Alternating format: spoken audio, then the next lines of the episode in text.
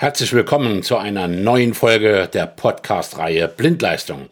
Heute beschäftigen wir uns unter anderem mit den Punkten Betrieb und Arbeit von und an elektrischen Anlagen.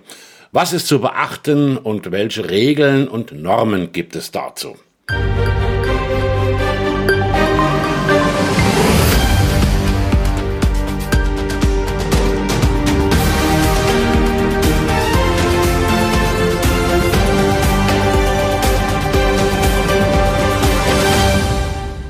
Die DIN VDE 0105 im Teil 100 beschreibt allgemeine Festlegungen für den Betrieb von elektrischen Anlagen.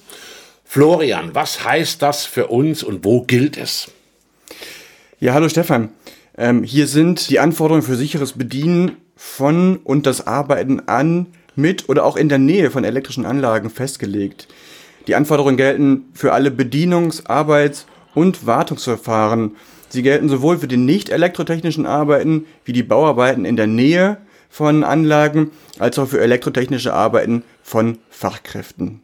Elektrischen Anlagen sind hiermit gemeint alle von der Hochspannungsebene bis zur Kleinspannungsebene. Ja, und Grundlage für die vorliegende Norm ist ja die europäische Norm EN 50110. Die besteht aus zwei Teilen. Einmal der Teil 1 enthält die allgemeingültigen Festlegungen, die ja von allen nationalen Komitees von Senelec unverändert zu übernehmen sind. Der zweite Teil verweist auf Gesetze und Vorschriften oder weitere Normen, die gegebenenfalls zu den in EN der 50 einer 10 Teil 1 festgelegten Anforderungen in den jeweiligen europäischen Ländern zu berücksichtigen sind. Also Beispiel für Deutschland, hier bei uns gilt die Unfallverhütungsvorschrift elektrische Anlagen und Betriebsmittel, die DGUV Vorschrift 3. Äh, vorher BGV A3, da davor ähm, VBG 4. Die DGUV Vorschrift 3, was steht denn da drin alles genau, Florian? Ja, Stefan, also da stehen, stehen viele Dinge drin, aber was uns jetzt gerade am meisten interessiert, steht in Paragraph 6 unter dem Kapitel Arbeiten an aktiven Teilen. Im Absatz 2 steht dann, vor Beginn der Arbeiten an aktiven Teilen in elektrischen Anlagen und Betriebsmittel muss der spannungsfreie Zustand hergestellt und für die Dauer der Arbeiten sichergestellt werden. Genau. Und um das sicherzustellen, gibt es ja von der Berufsgenossenschaft die berühmten fünf Sicherheitsregeln, oder? Ja, auf jeden Fall. Und jetzt willst du bestimmt auch, dass ich die noch auswendig aufsagen kann, oder? Ah, selbstverständlich. Raus damit. Ja, komm, dann lass uns das mal probieren. Anlage spannungsfrei schalten, das sagte ja gerade schon äh, der Absatz 2 der DGUV, Paragraph 6 dann gegen das Wiedereinschalten sichern, die Spannungsfreiheit feststellen und dann kam immer mein Problem, was kam zuerst, aber wenn man drüber nachdenkt, logisch, erst erden und kurzschließen und dann die benachbarten unter Spannung stehenden Teile abdecken oder abschranken, sodass ich hier auch keine Gefährdung von anderen Anlagenteilen habe.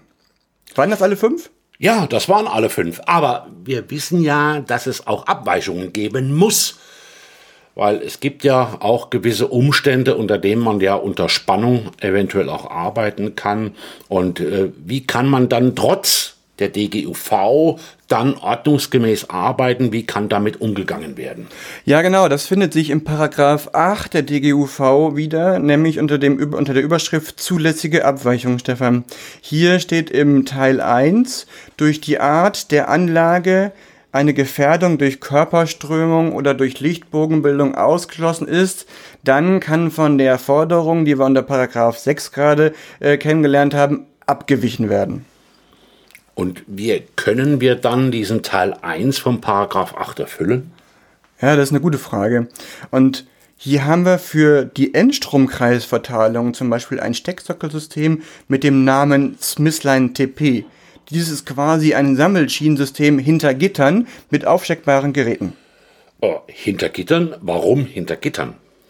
Das System bzw. dieser Stecksockel ist IP20 fingersicher und wir haben eine Bestätigung durch die Berufsgenossenschaft ETIM, dass bei lastfreiem Auf- oder Entstecken von Geräten keine Gefährdung durch Körperdurchströmung oder Schalt- oder Störlichtbögen entstehen kann.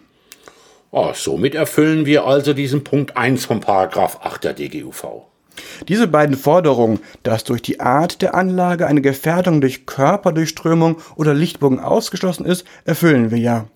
Die BGE-TIM schreibt auch, dass an diesem System unter Spannung somit auch ohne PSA gearbeitet werden darf, Stefan. Das klingt ja für die Erweiterung nach einem Riesenvorteil.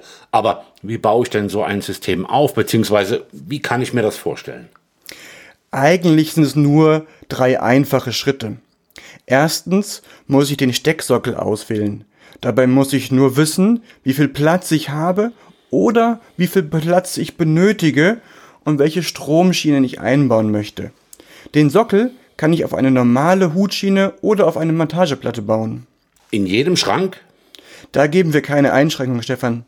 Allerdings haben wir im Innenausbausortiment von Striebel und Ionen spezielle Elemente für Smithline, welche die Installation und Kabelführung noch leichter und aufgeräumter ermöglichen. Und was ist dann der zweite Schritt? Ja, im zweiten Schritt geht es um die Auswahl eines Einspeiseblocks. Hier gibt es für geringe Stromstärken kleinere und logischerweise für größere und höhere Stromstärken größere Einspeiseblöcke. Für sehr viele Anwendungen reicht der Standard-Einspeiseblöck aus.